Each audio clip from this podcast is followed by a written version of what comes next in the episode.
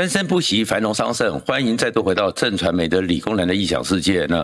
我们好不容易从蒋介石一直到现在，台湾经过了六七十年，终于有一艘自己做出来的潜水艇了——海鲲号。但是这样一个潜水艇一出来之后，马上风风雨雨一大堆，就是牵涉到了郭喜指控了马文君，马文君指控了郭喜，然后又有黄镇辉，有很复杂的状况，徐小新也跳进来。可是呢，真正的关键，这个潜水艇。到底为什么会引起这么大的风暴？只是那些人之间的一些所谓的利益、所谓的状况吗？其实不是，它真正的核心关键是牵涉到了台湾生存的安全、台湾的国家安全。而在这个国家安全之下，我们去看这个潜水艇，才知道说，目前到底这样一个潜水艇所谓的可能泄密案。对于台湾伤害有多深？如果你关切这个频道的话，请记得按赞、分享和订阅，谢谢大家。首先呢，我们先讲说潜水艇对于台湾到底有多重要？这个重要其实是有非常急迫的时间压力的。这个时间压力在哪里呢？就是二零二七年。如果说是因为现在所有的媒体、所有国，甚至英国、北约、美国的情报单位。都证实，连中国的军方都有讲出同样的状况。二零二七年，习近平要求解放军有完全攻台的实力，那二零二七年就是台湾生死存亡、中华民国是不是能够续命的一个关键年。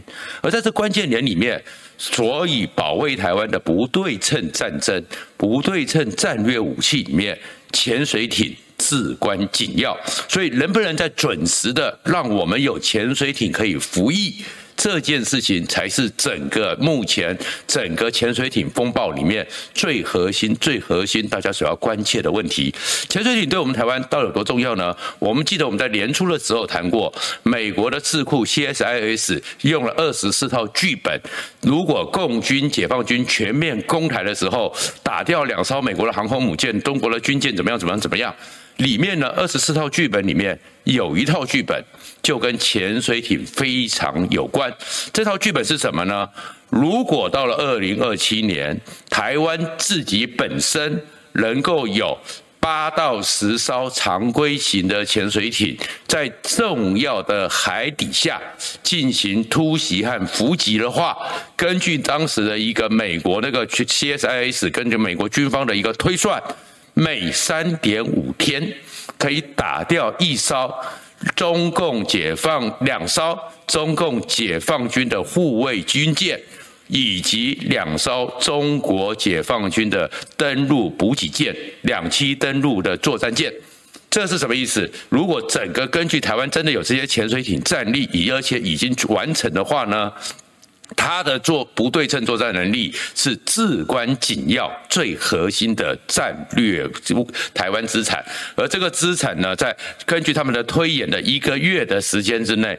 台湾可以集成解放军攻台六十八艘军舰，这个状况大家听起来这是只是数字啊？没有，就是如果解放军正在二零二七年要攻台的时候，因为整个运输的关系、渡海的关系、登陆的关系，第一波很可能我们拦不住，它总有一波会上到台湾，进入本岛，我们要滩岸歼灭也没有那么容易，因为它的量实在是太大了，但是。潜水艇在关键的里海里面伏击，伏击的话呢，第二波他要去护卫登陆舰，把下一批的军队、下一批的坦克、下一批的武器送上来的时候被击灭了。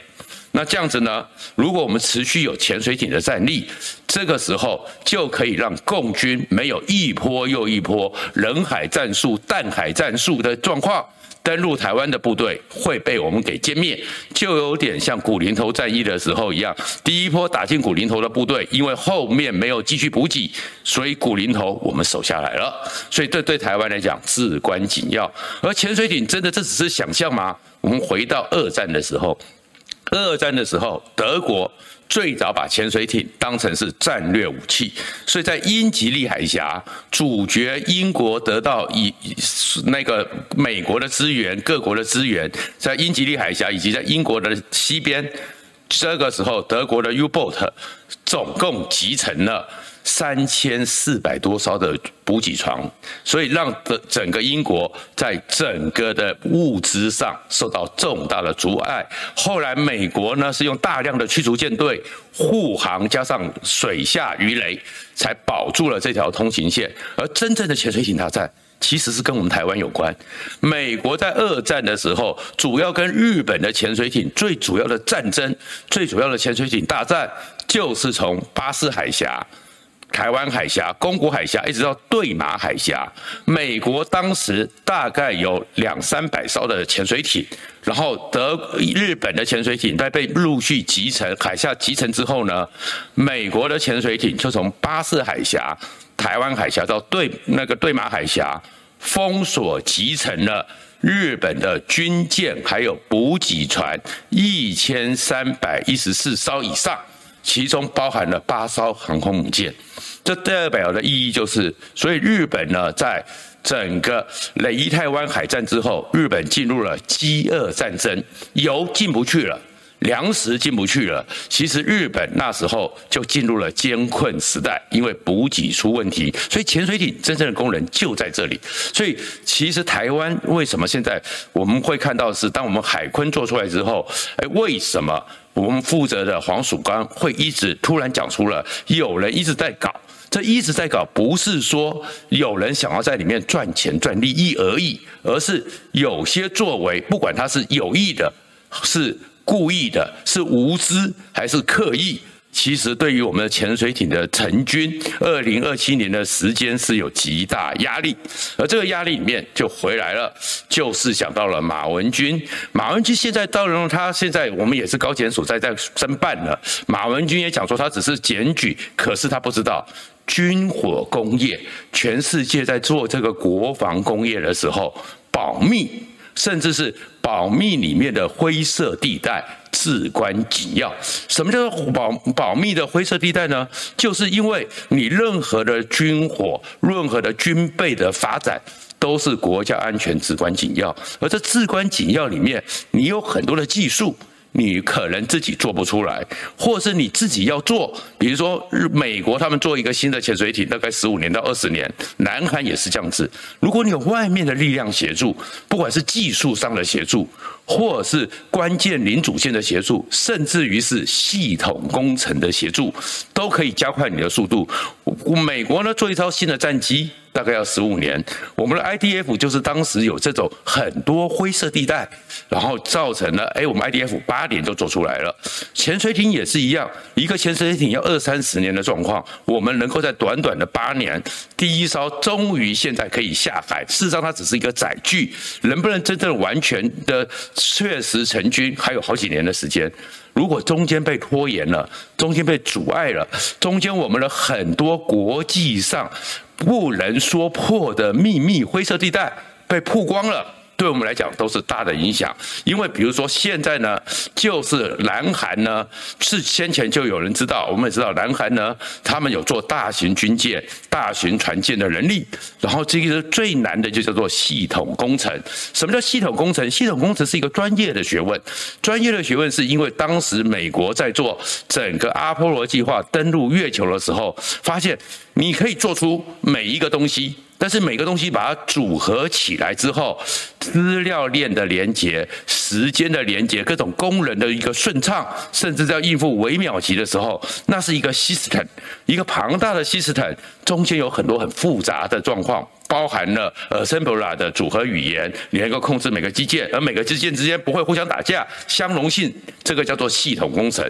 系统工程是航太出来的学问，而这个学问是一个专门的工程，而这专门工程你不是只有理论，你要有很多实物的经验。所以坐飞机、坐太空梭、坐火箭、坐飞弹、坐战舰、潜水艇，都是要系统工程。南韩。是在这个过程中有协助我们，确确实实是有些系统工程，可是细节不能多讲，因为多讲之后就曝光，曝光之后就会造成它有一些国际上的压力。什么叫国际压力？比如说现在会讲的，就是那个因为马文君案被曝露的六个南韩的工程师，因为他们呢过去在做潜水艇的时候是有得到德国的协助。德国协助有技术保密协定，那技术保密协定呢？结果南韩当然知道有人来帮我们嘛，不要说破。一说破之后，你竟然是行文给了南韩代表处，南韩代表处用文章回去之后，那德国当然这个说，哎，你有泄密之虞，因为行诸文字了，行诸文字了，当然可能德国就要跟南韩求偿，所以南韩只好办那六个人，办那六个人一办了以后。那其实我们知道，事实上大概我听说了是有数十个南韩工程师陆续的来。那当第一批被挡下来之后，第二批、第三批就有问题啦。那我们就会拖延了进度，拖延了进度。二零二七年，我们的潜水艇可以行驶吗？其实潜水艇很复杂，复杂到什么程度？其实在这个过程中，我们曾经呢，我所知的有一度呢，是一个关键的罗赖把一个零件，因为是某个国家。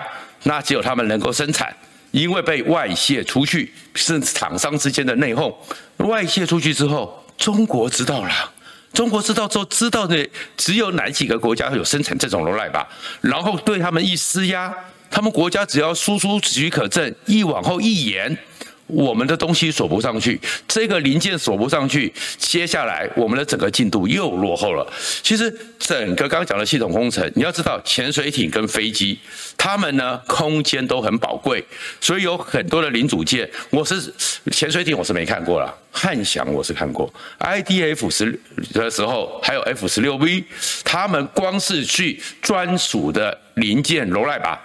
我是看过十二乘以三，十二乘以三，两张大桌子，数百个零组件，数百个锁螺螺丝，因为有很多时候你要这样子的很特殊的角度弯了进去，但是你的扭力、你的应力要对，才能够锁得上。但为什么要这样子？因为空间太有限，不是像我们在平常的时候可以随便的伸展。然后如果你这个地方锁不上去，你后面的东西都不能锁，所以这些东西都很关键。所以只要有一个部分外泄。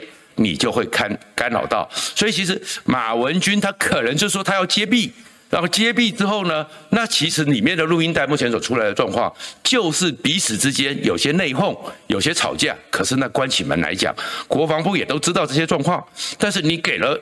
南韩之后，南韩官方不能不办，一办下去之后，我们的进度有没有受到影响？这是关键问题。而这里面关键问题里面有很多时候就是只能说不能做。比如说，有很多时候你要取得一些状况，因为我们台湾的特殊的外交处境，特殊的中国打压。